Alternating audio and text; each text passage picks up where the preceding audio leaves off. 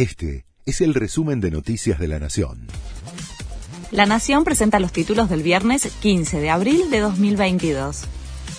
Levantan el paro de los transportistas tras un acuerdo por una nueva tarifa después de cuatro días de la medida de fuerza que frenó el traslado de la cosecha y su consiguiente exportación, la Federación de Transportistas Argentinos decidió levantar el paro tras acordar una actualización del 20% en la tarifa del servicio de carga.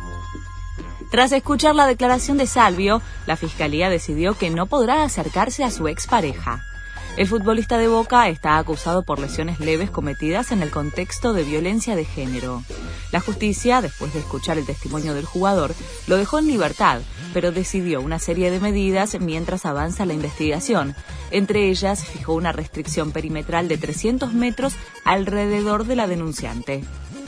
Ya se aplica la cuarta dosis contra el coronavirus en Buenos Aires el Ministerio de Salud bonaerense comenzó a inocular la segunda dosis de refuerzo del fármaco contra el COVID-19 al personal de salud, personas mayores de 50 años, de 12 años, con inmunocompromiso, fuerzas de seguridad y docentes. Récord de temperatura en la Antártida y el Polo Norte.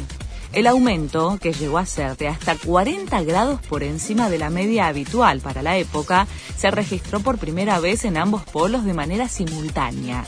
Los científicos temen que alcance al punto de no retorno y se convierta en un efecto dominó de cambios irreversibles a escala planetaria. Nacha Guevara rompió el silencio tras la indemnización por su exilio en los años 70. Lo único que he firmado es una notificación dijo la actriz, que además explicó que se trata de un pedido de hace más de dos décadas, tras la polémica desatada después de que trascendiera que recibiría una cifra millonaria como compensación del Estado por su exilio durante el gobierno de Isabel Perón. Este fue el resumen de Noticias de la Nación.